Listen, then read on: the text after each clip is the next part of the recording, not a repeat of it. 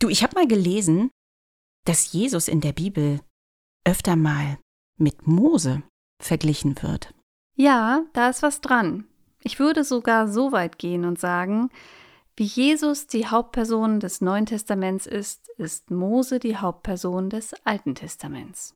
Na, so ein Zufall. und was für eine Überleitung.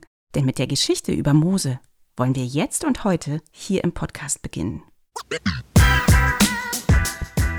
Was glaubst du denn? Der Kinderbibel-Podcast mit Susanne Hallmeier und Susanne Kropf. Herzlich willkommen zu einer neuen Folge unseres Kinderbibel-Podcasts Was glaubst du denn? Mein Name ist Susanne Hallmeier und ich begrüße heute wieder Susanne Kropf, Pastorin in der Christuskirche Hamburg-Othmarschen. Hallo, liebe Susanne. Hallo, liebe Susanne.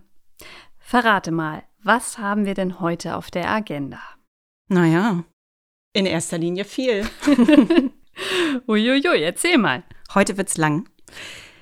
In der letzten Folge haben wir unseren Josef verabschiedet und du, mir blutet ja ehrlicherweise das Herz. Es ist so eine schöne Bibelgeschichte. Ja. Und mit dieser Josefsgeschichte geht auch das erste Buch Mose, das Buch Genesis, zu Ende. Und wir wollen heute mit dem nächsten Buch aus dem Alten Testament starten, dem zweiten Buch Mose.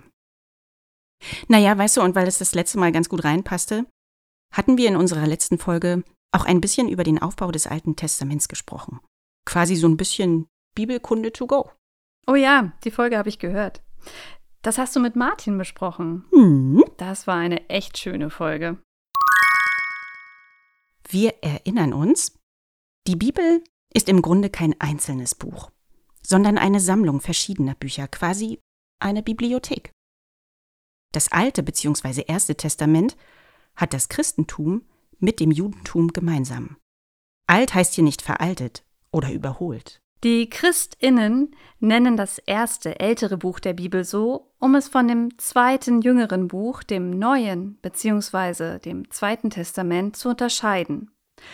Ohne das Alte Testament würde der Bibel etwas Wesentliches fehlen.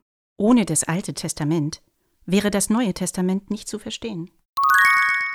Das Alte Testament wird auch als hebräische Bibel bezeichnet und besteht aus vier Gruppen von Büchern.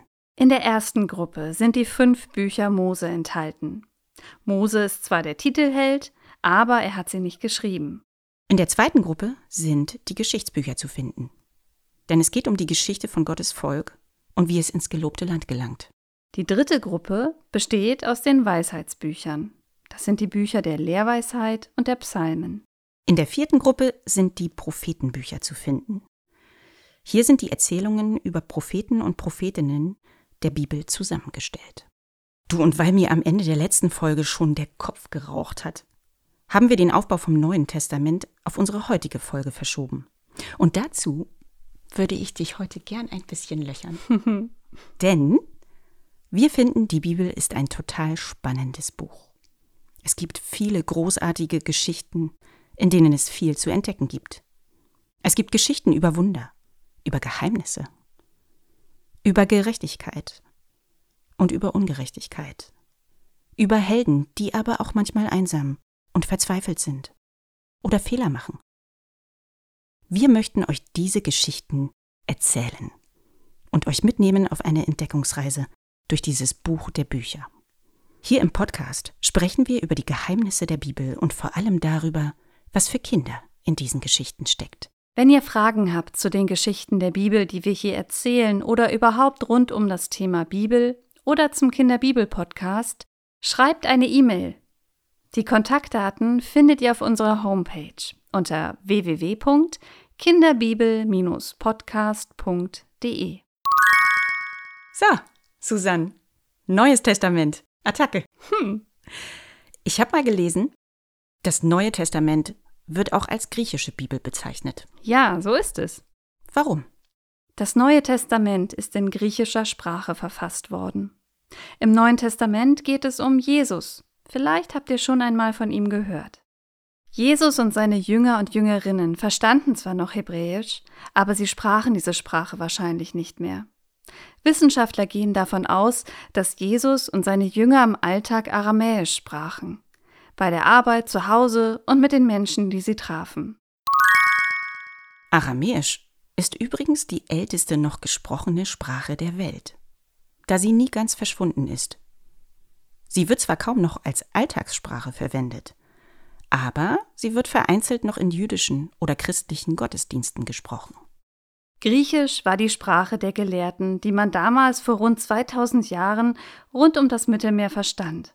Daher wurden auch die ursprünglichen Texte des Neuen Testaments in Griechisch verfasst. Was mir ja auch immer wieder auffällt, das Alte Testament ist viel dicker als das Neue. Wenn ich die Bibel aufschlage, auf die erste Seite des Neuen Testaments, guck hier, das Alte Testament ist dreimal so dick. Das stimmt. Das Neue Testament ist viel kürzer und inhaltlich wesentlich stärker konzentriert. Es geht um die Person Jesu von Nazareth. Im Alten Testament wird an vielen Stellen ein Retter, ein König angekündigt. Ein Retter, auf den vor 2000 Jahren viele Menschen warteten, die die Heilige Schrift kannten. Damals gab es ja nur das Alte Testament. Das Neue Testament gab es noch nicht. Unter der Herrschaft der Römer ging es den Menschen in Israel vor rund 2000 Jahren nicht gut. Sie warteten sehnsüchtig auf diesen Retter, auf diesen einen gerechten König, den die Heilige Schrift immer wieder ankündigte. Dazu habe ich einen schönen Text in einer meiner liebsten Kinderbibeln gefunden. Meinst du mit Gott unterwegs? Genau die. Ach toll, die hatten wir hier lange nicht im Podcast. Stimmt. Und deswegen hören wir da jetzt endlich mal wieder rein. Warten auf eine neue Zeit. Den Menschen in Israel geht es schlecht.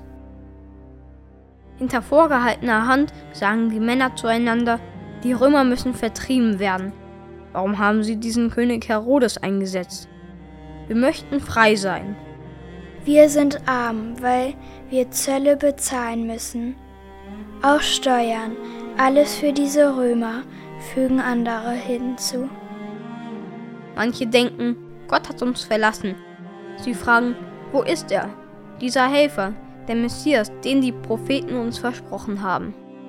Wenn die Kinder nach dem Spielen unter dem Olivenbaum zusammensitzen, kommt es vor, dass sie sich eine wunderbare Geschichte erzählen, die sie von ihren Vätern und Großvätern gehört haben. Ein mächtiger König wird kommen. Er wird eine glänzende Krone tragen und einen bunten Mantel. Allen Menschen wird es gut gehen und der König wird Friedensfürst heißen. Die Mütter aber seufzen, wenn sie die Kinder reden und lachen hören. Wenn wenigstens ein Bote Gottes zu uns armen Menschen käme, ein Engel, wie damals zu Sarah und Abraham, zu Elia in der Wüste. Sie wissen nicht, dass Gott den Engel Gabriel zu Elisabeth und Maria gesandt hat. Sie wissen nicht, dass ihr Retter bald kommen wird. Aber er kommt nicht so, wie die Kinder ihn erwarten.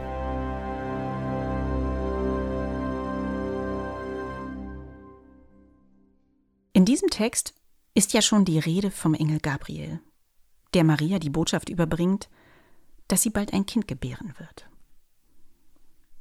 Das ist eine echt schöne Überleitung von der Autorin Regine Schindler vom Alten zum Neuen Testament. Finde ich auch. Wir Christinnen glauben, dass Jesus der Messias ist, den die Propheten im Alten Testament immer wieder angekündigt haben. Aber er kommt nicht so, wie die Kinder ihn erwarten. Es kommt kein König auf einem starken Pferd, mit glänzender Krone, in einem bunten Mantel. Nein, so kommt er nicht. Ganz im Gegenteil. Jesus kommt arm und ganz klein als Baby auf diese Welt. Wir Christinnen glauben, dass in Jesus Gott selbst auf die Erde kam. Damit war Jesus eben ein ganz besonderer Mensch und gleichzeitig auch Gott. Mit ihm beginnt das Neue Testament. Jesus ist in seinem Leben viel gereist. Er hat den Menschen von Gott erzählt und er hat Wunder vollbracht, indem er zum Beispiel Menschen heilte, die schwer krank waren. All diese Geschichten sind im Neuen Testament zu finden.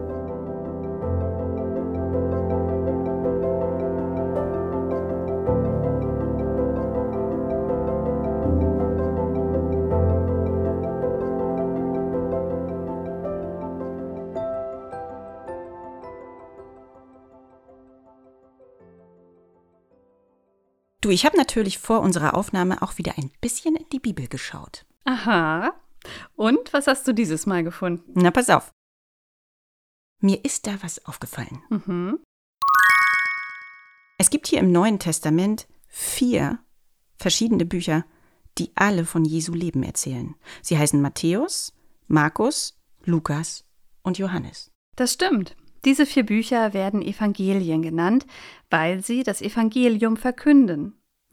Das Wort Euangelion stammt aus dem Griechischen und bedeutet so viel wie die gute Nachricht, die frohe Botschaft. Diese gute Botschaft ist, dass Jesus auf die Welt gekommen ist, und davon berichten alle vier Evangelien. Aber wieso denn gleich vier? Ein einziges hätte doch jetzt theoretisch auch gereicht. Es gibt vier, weil erst ziemlich spät damit angefangen wurde, aufzuschreiben, was Jesus alles gesagt und gemacht hat. Mhm, verstehe. Da ist jetzt also keiner mit einem Tagebuch mit Jesus mitgewandert und hat fleißig mitgeschrieben. Genau. Erst nach Jesu Tod haben die Evangelisten, so nennt man nämlich die Autoren der Evangelien, angefangen, diese Geschichten aufzuschreiben. Wahrscheinlich war das wie im Alten Testament, dass die Menschen sich erstmal alles weiter erzählt haben, ohne es aufzuschreiben, oder? Mhm, genau so. Die Evangelisten haben dann irgendwann aufgeschrieben, was sie von den ersten Christen gehört haben. Sie sind also keine Augenzeugen oder Ohrenzeugen der Ereignisse im Leben von Jesus gewesen. Sie wollten, dass die Erinnerungen an Jesus nicht verloren gehen. Ja, so war das. Der Erste, der angefangen hat, die Erzählungen von Jesus aufzuschreiben und der vielleicht auch noch dabei war, so genau weiß man das nicht, war der Autor des Markus-Evangeliums. Als er angefangen hat, alles aufzuschreiben, da waren schon ungefähr 30 bis 40 Jahre vergangen, seitdem Jesus in Israel gelebt hat. Bei den anderen drei Evangelisten hat es noch länger gedauert. Die Evangelien stehen nebeneinander in der Bibel, haben viele Gemeinsamkeiten, aber eben auch Unterschiede. Manchmal sind sie sogar widersprüchlich. Und trotzdem stehen sie nebeneinander in der Bibel. Die Texte sollen eben die Leserinnen dazu auffordern, sich selbst damit auseinanderzusetzen. Klar, in so einer langen Zeit verändern sich Geschichten ja auch. Das kennt ihr bestimmt selber. Wenn man eine Geschichte erzählt, die man selbst erlebt hat, und man erzählt diese Geschichte vielleicht ganz oft und dann noch verschiedenen Menschen, dann verändert sich die eigene Geschichte manchmal ein bisschen. Und noch mehr verändert sie sich, wenn andere Menschen deine Geschichte weitererzählen. Außerdem gab es damals noch kein Radio, kein Telefon, kein Fernsehen, kein Internet. Die Menschen haben sich die gute Botschaft weitererzählt. Es klingt ein bisschen wie stille Post, ehrlich mhm. gesagt. Und da wundert es mich überhaupt nicht, dass es da ein paar Unterschiede in den vier Evangelien gibt. Evangelien sind keine Geschichtsbücher oder Lebensbeschreibungen, sondern Glaubenserfahrungen. Sie wollen zeigen, dass Jesus als Mensch unter Menschen gelebt hat, an einem bestimmten Ort und zu einer bestimmten Zeit.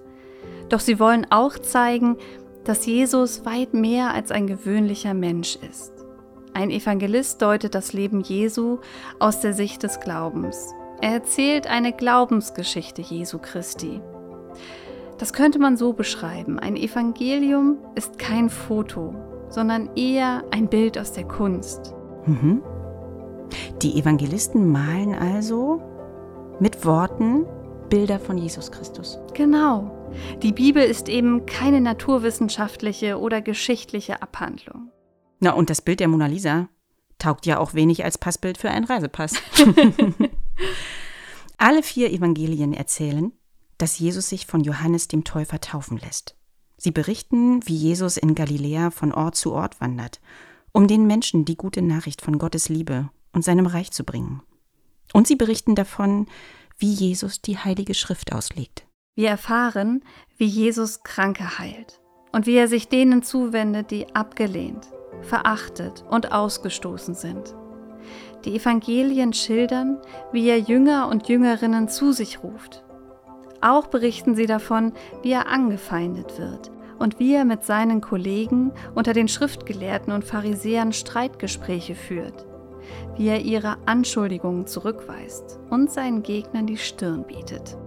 Alle vier Evangelien schildern sehr eindrücklich und doch sehr unterschiedlich die Verurteilung, das Leiden und Sterben und auch das Begräbnis von Jesus. Der Glaube an ein Leben nach dem Tod, die Osterbotschaft, wird von den vier Evangelien in ganz unterschiedliche Bilder und Geschichten gekleidet. Okay, es gibt also vier Evangelien. Ja. Aber ich habe ja noch andere Bücher im Neuen Testament gefunden. Mhm. Die Apostelgeschichte zum Beispiel. Da wird ja ziemlich viel umhergereist. Und geredet. Und diskutiert. Die Apostelgeschichte berichtet davon, wie Jesus in den Himmel aufgenommen wurde und wie es danach mit der Jesusbewegung weiterging. Obwohl ihr Meister, wie seine AnhängerInnen Jesus nannten, nicht mehr körperlich anwesend war. Doch sie glaubten an seine Auferstehung. Du sag mal, was heißt denn eigentlich Apostel? Hm. Das Wort entstammt dem Griechischen und bedeutet Gesandter. In der Apostelgeschichte zeigt der Autor, wie sich die Botschaft von Jesus Christus ausbreitet. Von Jerusalem, dem Zentrum Israels und der ersten christlichen Gemeinde, bis nach Judäa, über Samarien, Syrien, Kleinasien und Griechenland dringt sie vor bis nach Rom. Bis nach Rom? Mhm. Also bis ins Zentrum der antiken Welt. Oh ja. Ziemlich beachtliche Strecke, wenn man bedenkt, dass es damals noch keine Autos oder Flugzeuge gab. Die Apostel mussten die meisten Strecken zu Fuß oder mit dem Schiff zurücklegen. Bisher haben wir also im Neuen Testament vier Evangelien und die Apostelgeschichte. Als nächstes kommen in der Bibel viele, viele kleine Bücher. Die Briefe an die christlichen Gemeinden. Ich habe mal gezählt, es sind insgesamt 21. Stimmt, das ist echt eine ganze Menge. Zu den Briefen habe ich einen schönen Text im Alleswisserbuch zur Bibel gefunden. Und den hören wir uns mal kurz an. Die Briefe an die christlichen Gemeinden. Die ältesten christlichen Schriften, die wir haben, sind nicht etwa die Evangelien, sondern die Briefe des Apostel Paulus an verschiedene Gemeinden. Den Christinnen und Christen waren die Gedanken und Botschaften des Paulus so wichtig, dass sie die Briefe gut aufbewahrt haben und sie an andere christliche Gemeinden weitergegeben haben. Auf diese Weise sind diese schriftlichen Dokumente ins Neue Testament aufgenommen worden, so dass wir sie heute noch lesen können. Auch Schüler von Paulus und andere frühe christliche Missionare haben uns Briefe hinterlassen. In ihnen erfahren wir viel über das Leben der ersten christlichen Gemeinden.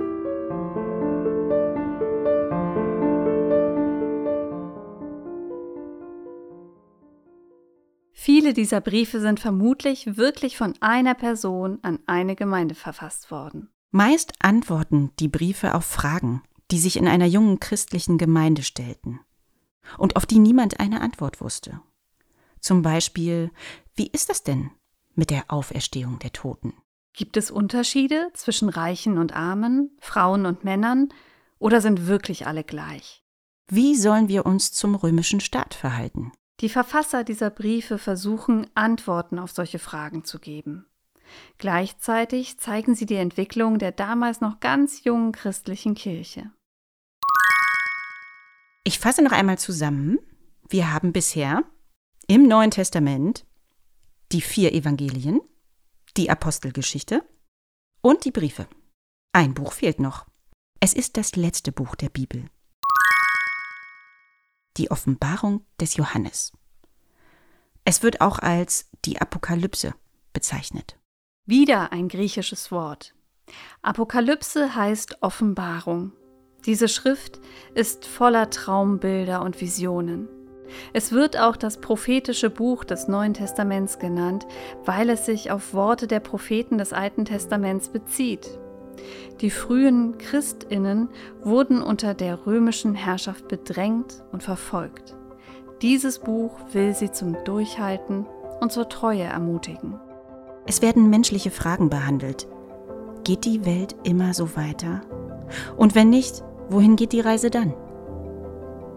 Gibt es nicht doch eine ausgleichende Gerechtigkeit für diejenigen, die es in ihrem Leben so schwer gehabt haben.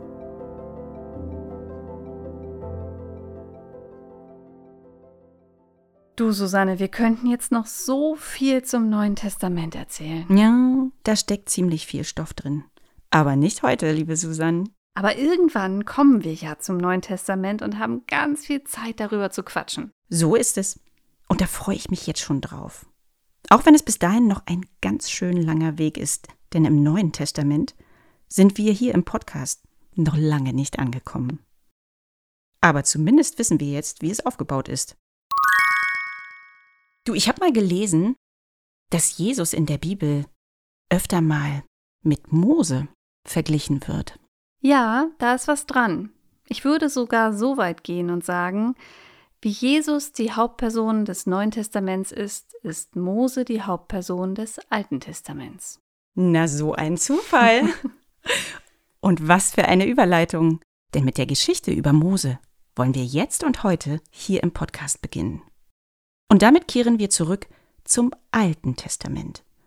Wir starten jetzt mit dem zweiten Buch der Bibel, das zweite Buch Mose, auch genannt das Buch Exodus.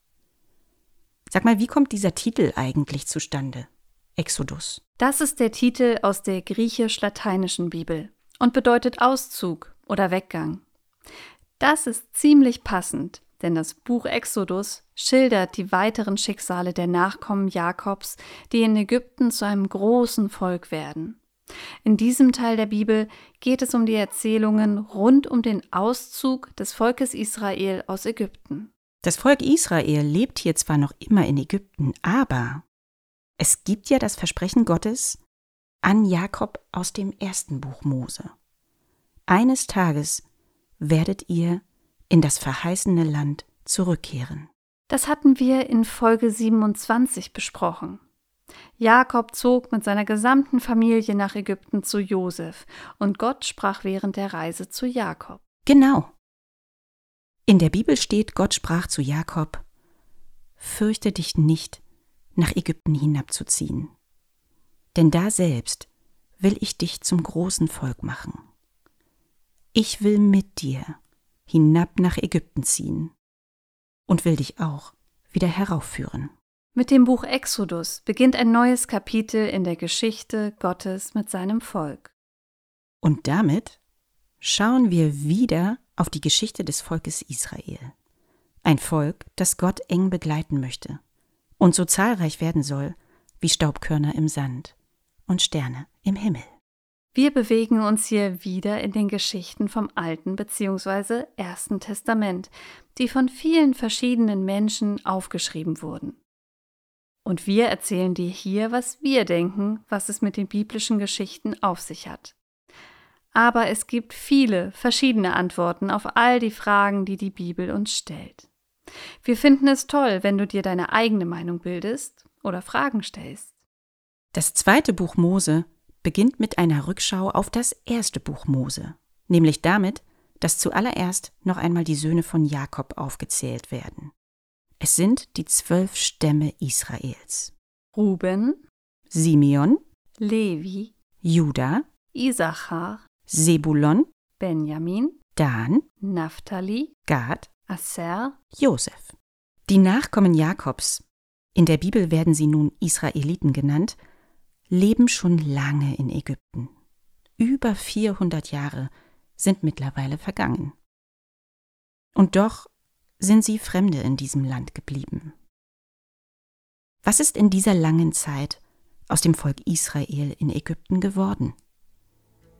Lasst uns mal in die Bibel reinhören.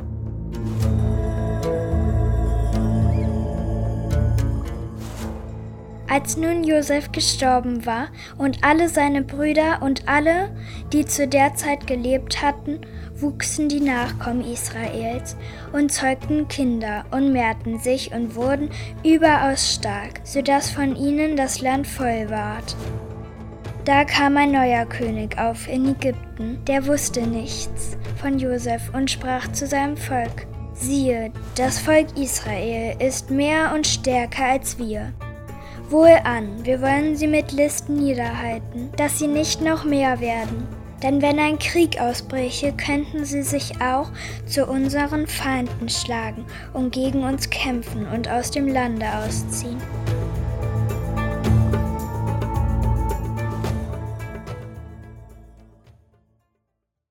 Josef und seine Kinder sind längst gestorben. Gottes Zusage an die Erzeltern, wir erinnern uns, das waren Abraham und Sarah, Isaak und Rebekka, Jakob, Lea und Rahel. Gottes Zusage hat sich erfüllt. Der von Gott versprochene Segen wird sichtbar und ist mit den Menschen. Das Volk Israel ist enorm gewachsen. Sie sind zahlreich geworden. Josefs Verdienste um Ägypten, die große Rettung vor der Hungersnot, sind in Vergessenheit geraten. Der jetzige Pharao und sein Volk haben vergessen, was Josef einst für sie tat. Verdienste und Würde haben auch immer etwas mit Erinnerung zu tun. Wenn die Erinnerung abbricht, sind auch die Verdienste vergessen. Und damit verändert sich für das Volk Israel alles. Sie sind keine Gäste mehr in Ägypten. Die Ägypter nennen die Israeliten Hebräer. Hebräer waren für die Ägypter mittlerweile ungeliebte Ausländer mit wenigen Rechten. Für den ägyptischen Pharao werden die Israeliten zu einem Problem, weil er befürchtet, sie könnten zu einem riesengroßen Volk nachwachsen. Das, was für das Volk Israel ein Segen ist, wird für den ägyptischen Pharao zur größten innenpolitischen Bedrohung. In dem Bibeltext, den wir gerade gehört haben, spricht der Pharao vom Volk Israel. Das ist bemerkenswert. Ausgerechnet der Pharao ist der Erste, der von Israel als einem Volk redet. Damit stellt er Israel quasi den Ägyptern gleich. Der Pharao will dieser vermeintlichen Gefahr entgegenwirken. Und um das zu erreichen, schürt er Ängste im eigenen Volk. Was könnten die Israeliten tun, wenn sie sich noch mehr vermehrten? Die Ägypter hatten häufiger politische Streitigkeiten und Kriege mit Nachbarn. Die Hebräer könnten sich mit Ägyptens Feinden verbinden. Es könnte ein Krieg ausbrechen. Und schließlich könnten sie so die Herrschaft über das ganze Land Ägypten übernehmen. Damit setzt der Pharao ein Mittel ein, mit dem zu allen Zeiten Machthaber Menschen mobilisieren, um sie für eine, meistens ziemlich miese, Idee zu gewinnen. Der Pharao erfindet ein Feindbild, also einen Sündenbock, und redet eine Gefahr herbei, die angeblich von den Fremden, hier in unserer Bibelgeschichte, vom Volk Israel ausgehen soll. Die da sind schuld. Und schon richten sich alle Blicke auf den Sündenbock. Wut und Aggression entstehen. Und so eine Sache kann ganz schnell zum Selbstläufer werden. Es gibt kein kritisches Nachfragen mehr. Im Gegenteil. Es werden immer mehr Argumente gefunden, warum die Fremden angeblich so gefährlich sind. Und das hat dann auch noch einen vermeintlich schönen Nebeneffekt. Die Ägypter halten immer fester zusammen, denn sie haben ja ein gemeinsames Feindbild. Das Volk Israel. Was tun die Ägypter also? Sie unterdrücken die Israeliten und behandeln sie wie Sklaven, als wären sie ihr Eigentum. Das Volk Israel muss in völliger Abhängigkeit zu den Ägyptern leben. Sie haben keine eigenen Rechte, sie haben kaum eigenes Geld. Sie werden ausgebeutet, ausgegrenzt und diskriminiert. Feindseligkeit gegenüber Fremden ist schlimm. Darüber haben wir hier im Podcast schon öfter gesprochen. Hm, denk mal an Folge 8, Sodom und Gomorra. Als die Engel bei Lot einkehren und ein wütender, riesiger Mob vor dem Haus auftaucht. Auch da ging es um Fremdenhass. Oh ja. Menschen entwickeln Angst vor Fremden, weil sie eine andere Sprache sprechen, eine andere Religion oder Kultur haben, anders aussehen, andere Wurzeln haben. Die Bibel betont immer wieder aufs Neue das hohe Gut der Gastfreundschaft gegenüber Fremden, nicht nur im Alten Testament. Aber das ägyptische Volk und vor allem der Pharao bleiben feindselig gegenüber dem fremden Volk. Der Pharao setzt dem Volk Israel Aufseher vor die Nase. In der Bibel werden sie Fronvögte genannt. Und diese Aufseher verordnen dem Volk Zwangsarbeit. Er will sie beschäftigen, damit sie nicht auf dumme Gedanken kommen, und er will sie klein halten. Die ägyptischen Aufseher machen den Israeliten das Leben schwer. Sehr harte Arbeit, schlechte Arbeits- und Lebensbedingungen.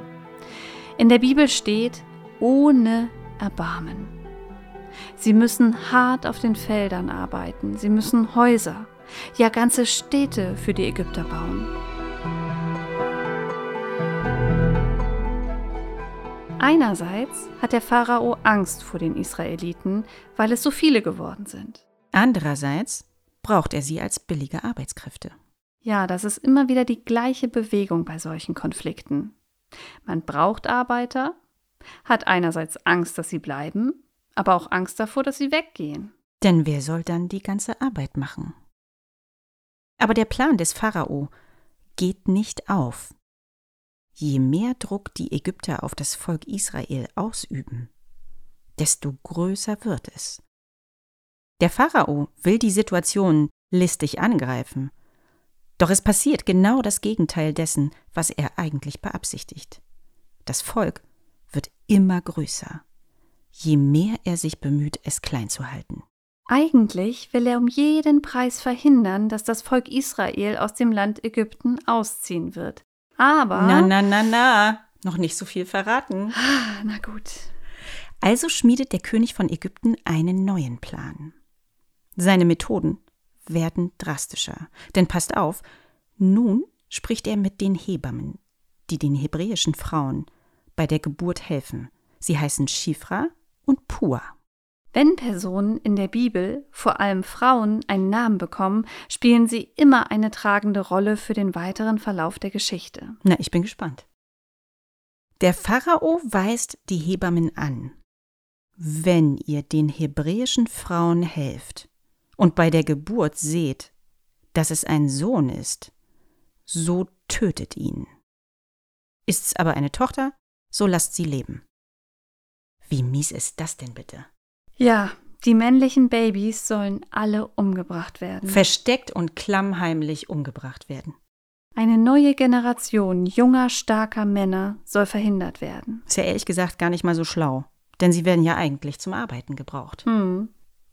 Das Töten der Jungen sollte wohl dazu führen, dass das Volk Israel sich nicht weiter fortpflanzen kann. Überleg mal, wie diese beiden Frauen sich gefühlt haben müssen. Nach dem Gespräch mit dem Pharao verlassen sie bestimmt blass und zitternd den Palast. Niemand darf wehrlose Kinder töten, das muss beiden klar sein. Wie kann der Pharao nur so grausam sein? Das werden die sich die ganze Zeit gefragt haben. Die beiden Hebammen, Schifra und Pur, sind sich offensichtlich einig. Sie machen bei diesem miesen Plan nicht mit. Auch wenn das für sie selbst und ihre Familien vermutlich eine große Gefahr bedeutet.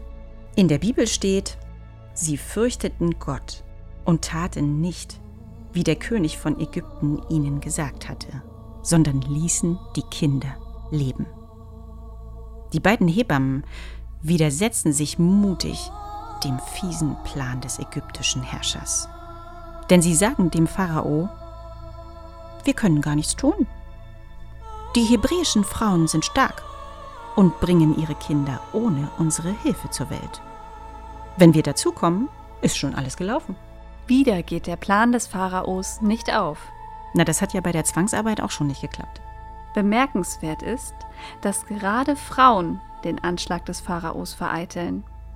Diese beiden Frauen werden hier zu Gegenspielerinnen des Pharaos, indem sie gewaltlosen Widerstand leisten.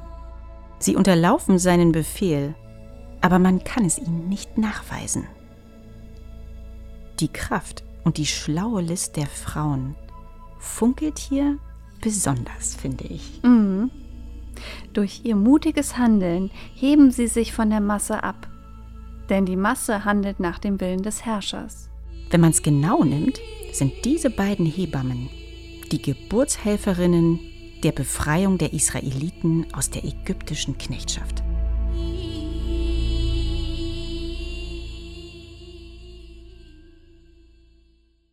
Na, jetzt verrätst du aber zu viel. Hm, ist was dran. In der Bibel steht, darum tat Gott den Hebammen Gutes. Und weil die Hebammen Gott fürchteten, segnete er ihre Häuser. Und das Volk mehrte sich und wurde sehr stark. Im Kontrast zum Pharao wird schon zu Beginn des zweiten Buch Mose klar, dass es sich lohnt, mit Gott zusammenzuarbeiten. Es wird auch klar, dass Haltungen, die gegen Gottes Willen stehen, wie Unterdrückung und Mord, keinen dauerhaften Erfolg haben werden. Der Pharao aber gibt nicht nach. Eine dritte Maßnahme muss her, und nun wird es echt brutal. Der ägyptische König geht noch einen Schritt weiter und er befiehlt, dass alle neugeborenen Söhne der Israeliten nach der Geburt in den Nil geworfen werden müssen. Nur die Mädchen dürfen am Leben bleiben. Er lässt die hebräischen Kinder jetzt nicht mehr unter dem Deckmantel töten, sondern ganz offen. Oh, wie schrecklich.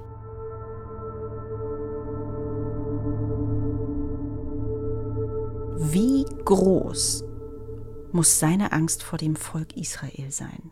Die einzige Möglichkeit der vermeintlichen Bedrohung durch das Volk Israel entgegenzuwirken, scheint die völlige Ausrottung des Volkes zu sein.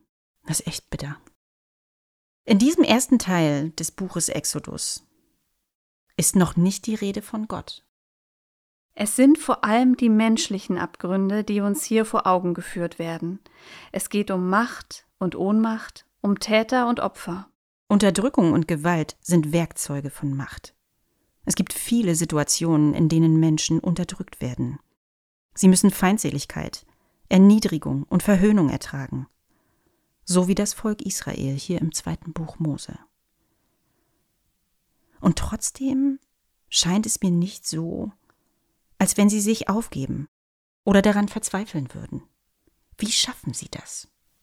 Susanne, was glaubst du denn? Mir scheint es hier so, als dass die Menschen selbst in den dunkelsten Stunden sich an ihrem Glauben und ihren Träumen festhalten. Auch an der Freiheit des Geistes. Hm. Die Gedanken sind frei. Niemand hat die Macht, dir deine Träume, deine Gefühle oder deinen Glauben zu nehmen. Mit Hoffnung im Gepäck können Menschen vieles ertragen, auch indem sie sich selbst nicht aufgeben und sich immer wieder gegenseitig Mut zusprechen. Der Glaube an einen guten Gott wird manchmal auf die Probe gestellt. Wie kann Gott so etwas zulassen? Hat Gott hier etwa Freude am Leid seines Volkes? Natürlich nicht. Doch durch die Freiheit, die Gott den Menschen einst schenkte, kann der Mensch eben auch böse werden. Trotz aller Unmenschlichkeit glaubt das Volk Israel daran, dass Gott es gut mit ihm meint und es retten wird. Gott ist bei seinem Volk, auch im Leid. Geschundene Hände und verletzte Seelen werden heilen. Darauf vertrauen sie. Sie glauben an den Tag der Freiheit, der irgendwann kommen wird und kommen muss.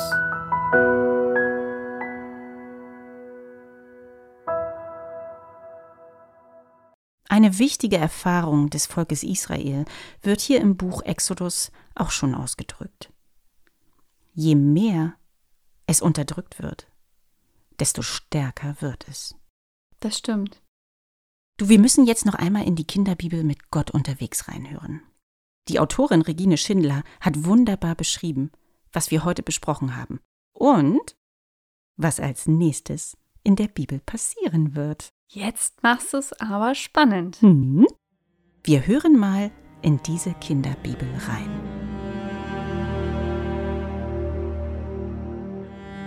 Miriams kleiner Bruder.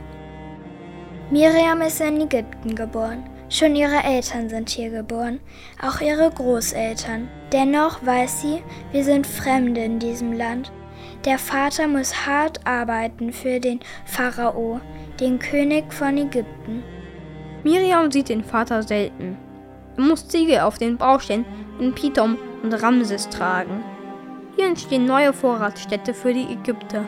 Selten kommt Miriams Vater nach Hause. Er bringt nur wenig Lohn mit. Für nichts muss ich arbeiten, für fast nichts. Nur weil ich ein Ausländer bin. Oft ballt er die Faust, aber weiter muss er die schweren Ziegel vom Lager, wo sie getrocknet werden, zum Bauplatz tragen. Miriam spielt wie andere Kinder. Sie spricht die Sprache der Ägypter. Sie vergisst oft, dass sie eine Ausländerin ist. Doch wenn die Mutter bis spät abends arbeiten muss, wird Miriam wütend. Ägyptische Frauen müssen diese harte Feldarbeit nicht tun. Es ist zu viel für meine Mutter, gerade jetzt, wo sie wieder ein Kindlein erwartet. Miriam hilft manchmal auf dem Feld, aber sie ist selbst noch ein Kind. Die Erde ist zu schwer für ihre kleine Hacke. Abends, wenn auch der kleine Bruder Aaron schon schläft, setzt sich Miriam auf die Schlafmatte neben ihrer Mutter und streichelt sie. Mutter, werden Skifrau und Pur dabei sein, wenn das Kindlein geboren wird? Soll ich sie dann holen? fragt sie immer wieder. Und wenn es nicht dunkel wäre, würde sie sehen, wie die Mutter lächelt, wenn Miriam die Namen der beiden Hebammen, die den israelitischen Frauen bei der Geburt helfen, ausspricht? Jedes Mal muss die Mutter dem Kind von Skifrauen Pur erzählen. Ihnen ist vom König Pharao befohlen worden, alle israelitischen Jungen gleich bei ihrer Geburt zu töten. Aber die beiden Hebammen sind mutig. Sie lügen den Pharao an und sagen, die israelitischen Kinder werden so schnell geboren, dass sie schon strampeln und schreien, wenn wir bei der Geburt helfen wollen. Darum können wir sie nicht töten. Immer kommen wir zu spät. Warum will denn der Pharao, dass die israelitischen Jungen sterben? fragt Miriam immer wieder. Er hat Angst vor uns, flüstert die Mutter. Unser Volk wächst und wächst. Der König hat Angst, dass wir bald so stark sind, dass wir gegen die Ägypter kämpfen und dass wir Israeliten regieren wollen in diesem Land. Immer häufiger tauchen Soldaten des Pharao mit blitzenden Schwertern in den Straßen der Israeliten auf. Plötzlich sind sie mit harten Schritten da. Ohne anzuklopfen, dringen sie in die Häuser ein. Dann hört man Frauen und Kinder schreien. Miriam weiß nicht, was die Soldaten in den Häusern machen. Sie hat Angst.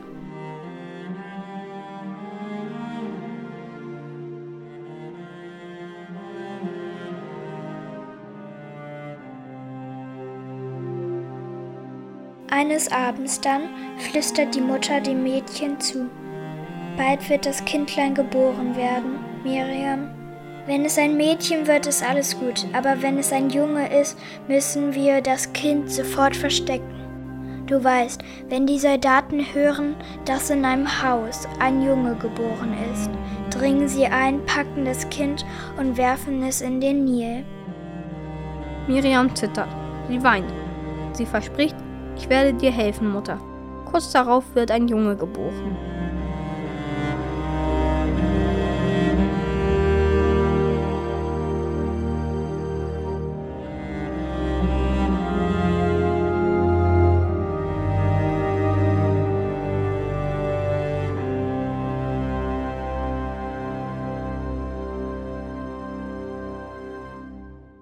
Ein kleiner hebräischer Junge wird geboren.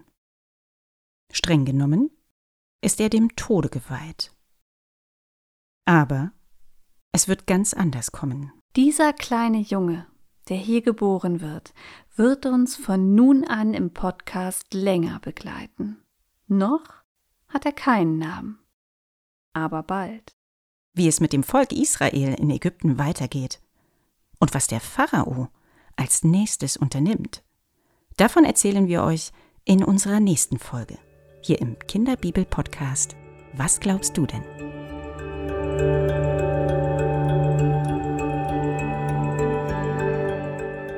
Was glaubst du denn?